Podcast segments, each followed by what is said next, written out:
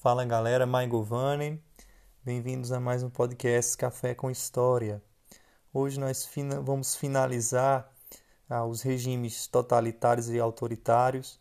Uh, nos últimos podcasts nós vimos o regime fascista em, na Itália, com Benito Mussolini, e o regime nazista na Alemanha com Hitler.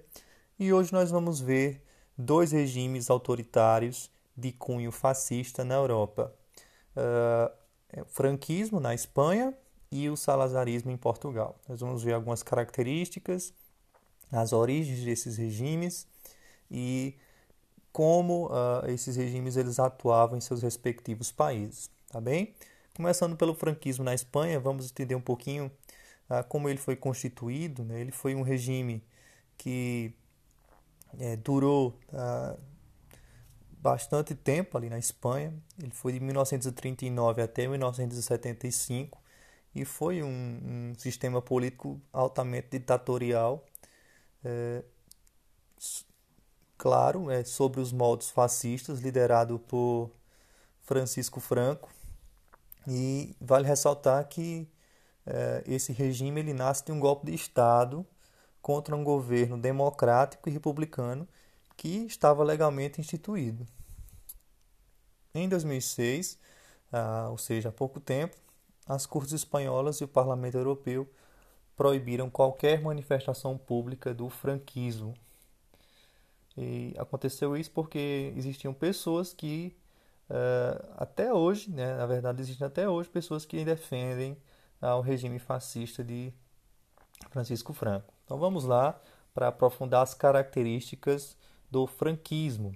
E a principal característica é a, o seu conservadorismo nacional, a ideia do nacionalismo, essa ideologia que surge no início do século XX, tá, amparada inicialmente pelaquela ideia do pan-germanismo, pan-eslavismo, ali na Primeira Guerra Mundial, depois se expande para a ideia do nazismo e do fascismo, e essas ideias nacionalistas uh, se expandem para outras regiões da Europa. Então, a ideia de unidade nacional espanhola.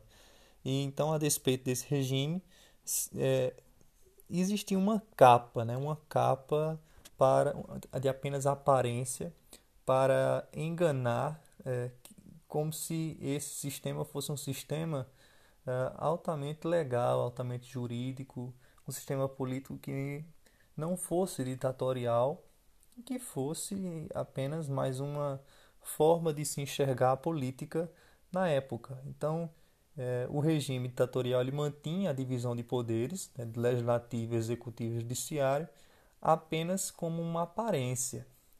De fato, não existia essa autonomia e essa dependência de poderes. O executivo ele estava muito acima dos outros e, a, obviamente, nenhuma liberdade política existia no cenário espanhol. As liberdades individuais e os direitos civis eles eram altamente limitados e violados o tempo todo e a repressão aos opositores do sistema que chegava-se à questão da censura, à, à tortura, prisão e até a morte. Então esse tipo de atitude emanava de um Estado autoritário e corporativo que pregava um discurso romântico, nacionalista utilizando uh, algumas bases uh, de cunho católico, embora não fosse um, um Estado confessional. Uh, a ideia do anticomunismo, muito presente na política de Franco, e tradicional. Então, a ideia também da centralização da figura do ditador, algo que nós vimos em Hitler e também em Mussolini, e isso acontecia, obviamente, por meio das propagandas do Estado. Por fim, é importante apontar alguns números é, do regime franquista: 300 mil pessoas aprisionadas é, em prisões de trabalho disciplinatório, dezenas de milhares foram enviadas ao exílio, 150 mil pessoas fuziladas e mais de 30 mil desaparecidos.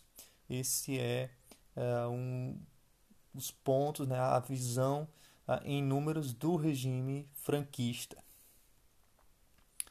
O contexto histórico tá, em que se desenvolveu esse regime foi justamente tá, após a crise de 29, quando a Espanha ela instaurou um governo republicano com orientação comunista que durou cinco anos. Né? Foi de 1931 até 1936, quando a Frente Popular ela retorna ao poder. No entanto, em julho de 1936, o general Franco, apoiado por simpatizantes do fascismo, é, com o apoio de membros do exército espanhol, de uma burguesia conservadora e de grande parte da classe média, além de setores da igreja mais radicais e o partido fascista, que era denominado de Falange, eles formaram né, uma aliança e proferiram um golpe de Estado contra o governo de esquerda, que na época era apoiado pela União Soviética. Contudo, a tentativa de golpe teve, enfrentar, teve que enfrentar as milícias de trabalhadores, dando início à chamada Guerra Civil Espanhola, a mesma Guerra Civil Espanhola que foi pintada por Pablo Picasso em A Guernica, sua obra bastante famosa. E essa guerra civil ela vai durar até o ano de 1939, quando o grupo nacionalista do general Franco vence e instaura o regime ditatorial uh, na Espanha. Nesse meio tempo, é, tem início a Segunda Guerra Mundial, na qual os espanhóis eles se aliam aos regimes fascistas e que esses mesmos regimes eles são derrotados em 1945, tanto a Alemanha quanto a Itália. E o, o fascismo, enquanto política, é, enquanto modelo político, ele começa a entrar em decadência e ser desprestigiado. Por esse motivo, em 1947, Franco ele preocupado com a visão do, seu, do seu poder e da sua visão política, um, preocupado com as críticas que poderiam acontecer mundialmente, ele promulga uma lei de sucessão e estabelece uma monarquia constitu constitucional controlada pelo seu regime. Em 1953, é, os Estados Unidos, no contexto da Guerra Fria, naquele período ali de disputas econômicas, políticas, militares entre União Soviética e Estados Unidos, né? de um lado capitalismo, de outro lado comunismo. Os Estados Unidos ele investe eh, na Espanha milhões de dólares para conter o avanço do comunismo. Em contrapartida, eh, os espanhóis eles abrem espaço para bases americanas no território espanhol. Então, há, aqui uma, uma troca de favores e ainda, ainda existia a questão de que a Espanha deveria combater o comunismo na Guerra da Coreia. Então, na Ásia, aquela disputa Coreia do Norte e Coreia do Sul, já estava acontecendo também nesse período, e que os Estados Unidos pede a ajuda dos espanhóis nesse conflito. Na década de 60, o nível de qualidade de vida da população espanhola atingiu um patamar bastante elevado. Então, que levou algumas pessoas a considerar que esse fator tinha sido fruto da gestão franquista. A gente sabe que, na verdade, foi, foi por conta da ajuda dos Estados Unidos frente ao avanço do comunismo. Então, esse regime ele só teve o fim mesmo com a morte do ditador é, Franco em 1975, quando ele foi substituído pelo monarca Juan Carlos I e teve início o processo de redemocratização do país. Tá? Então, enquanto na Espanha vigorava esse regime, em Portugal a gente uh, vai perceber que só mudou realmente a questão do território, do, da, do país, da nação, mas as questões políticas eram praticamente as mesmas. Era um governo muito semelhante, que era o governo de Antônio Salazar. O salazarismo em Portugal, influenciado diretamente pelo sistema político nazi-fascista. Então, nós vamos ver um pouquinho algumas características desse salazarismo, que é uma das denominações do Estado Novo Português, que vai de 1926 até 1974. Foi um regime é, altamente é, inspirado no fascismo italiano, com a base no integralismo lusitano e na doutrina social da Igreja. Vale abrir aqui uma aspas, né, um parênteses, para uh, dizer que a Igreja, essa doutrina social da Igreja, ela não é fascista. Ela foi usada, ela foi interpretada uh, seguindo a lógica fascista de Antônio Salazar. Né? Então, a doutrina social da igreja ela não é fascista, mas foi usada, foi interpretada, tá? alguns dos pontos da doutrina social, como meio para Salazar ele governar. Então, quais as características do Estado Novo do salazarismo? É, ele foi inaugurado ali em 1926 com um golpe de Estado, algo que acontece também lá na Espanha, né, articulado pelos militares. É, e ele pôs fim ao liberalismo em Portugal e inaugurou um período histórico de 41 anos, ou seja, quatro décadas uh, de governo fascista, baseadas no corporativismo e no anticomunismo. Então, muito tempo em que houve restrições de direitos, houve censura, houve perseguição e houve morte. Nessas quatro décadas de existência, Salazar esteve à frente do governo durante 35 anos. E é, é, é de fato é um regime altamente centralizador, tá? que tinha uma visão anticomunista, antiparlamentarista, colonialista e autoritarista, né, devido à sua posição fascista. Uh, durante o Estado Novo, o presidente da República era eleito por sete anos e este indicava o presidente do Conselho de Ministros. Este cargo foi ocupado somente por Salazar até essa, ser afastado por motivos de doença. Né? Então, 35 anos que ele ficou no poder. Ele centralizava os poderes executivo e legislativo e, em certas ocasiões, ele até chegou a acumular ministério como o das colônias e o da guerra. Então, o cara centralizava mesmo tudo em suas mãos, é algo que nos recorda os reis né, absolutistas, só que muito pior, né, porque existia aqui a perseguição, a morte, a tortura, a opressão e a falta de liberdades individuais. Os sindicatos profissionais e as greves foram proibidas, algo que aconteceu tanto na Itália como na Alemanha. Uh, os partidos políticos extintos a ideia do unipartidarismo. Então, foi implantado um sistema de modelo unipartidário que instituiu a União Nacional como único partido que tinha uh, a questão jurídica legal. E vale ressaltar que a aproximação do Estado Novo com a Igreja Católica, que ficou isenta de pagar impostos, impostos e garantir o seu espaço uh, na educação pública. Tá? Então, membros da igreja acabaram apoiando o regime de Salazar e criando uh, um problema até dentro do espectro religioso. Uh, existiam várias propagandas uh, presidenciais e, sem, e sempre um lema muito famoso, a ideia de garantir a paz e o pão. Ao que Salazar é, é, ele tem uma, uma influência de Lenin, né, que era um dos lemas também da Revolução Russa, paz, pão e terra um lema leninista que foi usado na Revolução Russa. Então, as bases eram muito parecidas né, com essa ideia também comunismo que acontece na Rússia. A ideia do nacionalismo era uma busca pela unidade de Portugal, que foi organizada uh, cada vez mais seguindo princípios uh, de Hitler e de Mussolini. A ideia era mostrar um país grande e em paz, no meio do caos da Segunda Guerra Mundial. Até hoje, é possível ver alguns edifícios uh, do evento, como o Padrão de Descobrimentos e o Jardim da Praça do Império.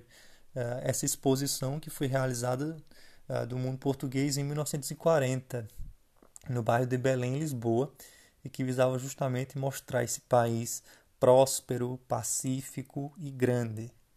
Então, o Estado português insistia em manter suas colônias na região do ultramar, eh, apesar da pressão da Organização das Nações Unidas e das potências ocidentais para que os territórios africanos e asiáticos fossem desocupados, já que o imperialismo era algo que já estava ah, perdendo ah, o seu espaço nesse período da história, tá?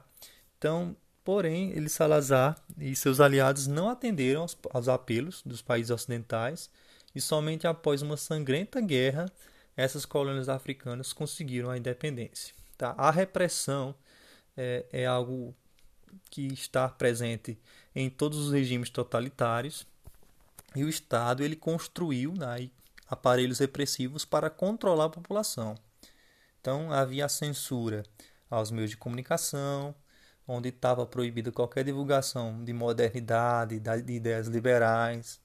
Igualmente, ocorria a apreensão de livros e publicações consideradas subversivas, uh, é, livros que eram considerados críticos ao regime. A polícia política, o que existiu na Alemanha e na Itália, denominada Polícia Internacional de Defesa do Estado, ou PIDE, era responsável pelas torturas, pelas prisões que encerravam os adversários políticos em colônias penais.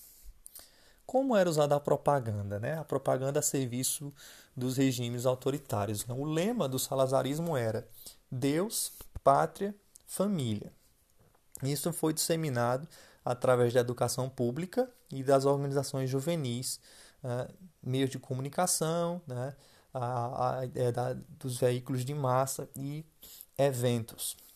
Em 1936 foi criada a Legião e a Mocidade Portuguesa, que congregava, reunia crianças e jovens em associações cujo objetivo era doutriná-los conforme os princípios do salazarismo. Isso acontece também na Itália, uh, através da juventude hitlerista. Uh, era algo muito comum né, jovens é, fazerem parte desses movimentos em regimes totalitários. Então, essa legião portuguesa ela funcionava com uma organização ainda paramilitar que garantia o sistema pela truculência fraudando eleições. Então, existia até questão da corrupção aqui. Então, era uma base militar dentro do governo formada pela juventude. A propaganda política do Estado Novo ele era altamente eficiente. O próprio nome já está carregado de razões propagandistas, pois se, em, se pretendia incutir um, que o novo regime traria uma nova era para o país. Salazar, sempre apresentado como líder, um líder ideal para dirigir os rumos da nação, e sua imagem estava por toda a parte. Em 1910, é, no, entendendo mais a questão do contexto histórico, é, a monarquia ela foi destituída em Portugal dando início a essa primeira república portuguesa e aí foi um período marcado por grande estabilidade política e Salazar ele se, ele se aproveita dessa situação ah, para tomar o poder. Tá? Então um governo altamente disciplinador ah, que aos poucos ah, ganhou um espaço é, no, no cenário político é, teve um apoio de certas, certas camadas da sociedade e isso só vai acontecer, só vai acabar de fato é, com a Revolução dos Cravos é, e em 25 de abril de 1974.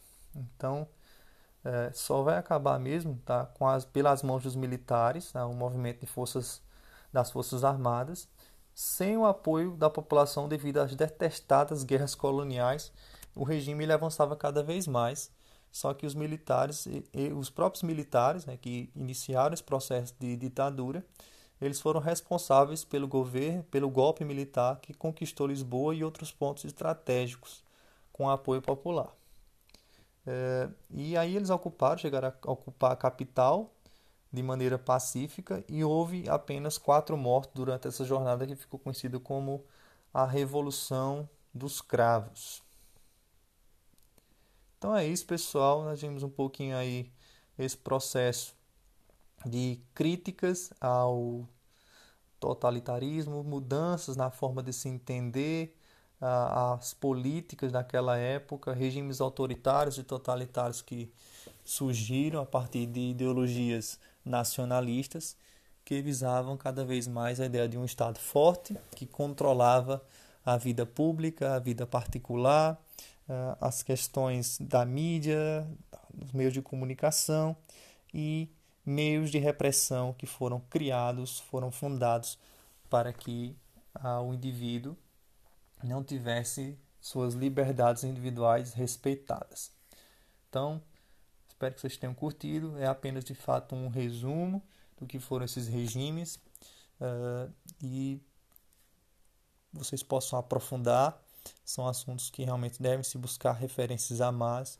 Eu já coloquei nos outros episódios alguns elementos, é, dados bibliográficos que vocês podem uh, ter acesso, como as origens do totalitarismo de Hannah Arendt e as, a rebelião das massas de Ortega e Gasset, entre outros livros que nos trazem um panorama e uma visão uh, maior do que foram esses regimes no século XX.